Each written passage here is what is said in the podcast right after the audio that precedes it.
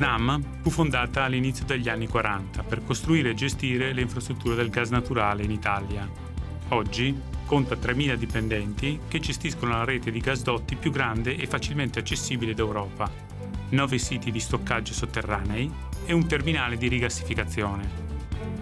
L'adozione dell'iPad nella società ha abilitato l'introduzione di nuovi servizi più velocemente che mai.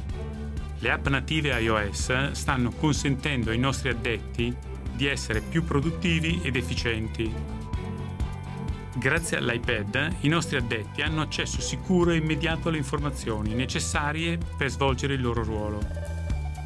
Radica è l'app nativa utilizzata dalla nostra forza lavoro in campo per gestire la manutenzione dei nostri impianti e dei nostri metanodotti in Italia.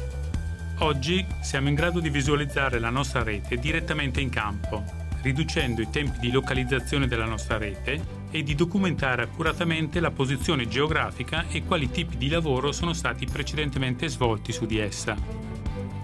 I dati si sincronizzano con i nostri sistemi di back-end in questo modo i nostri database sono costantemente aggiornati.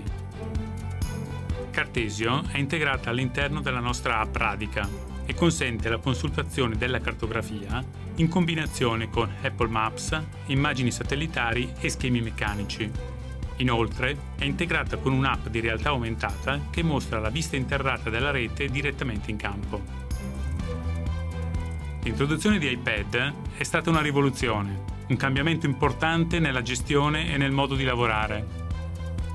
SNAM ora è più efficiente e i nostri addetti sono dotati della miglior tecnologia disponibile.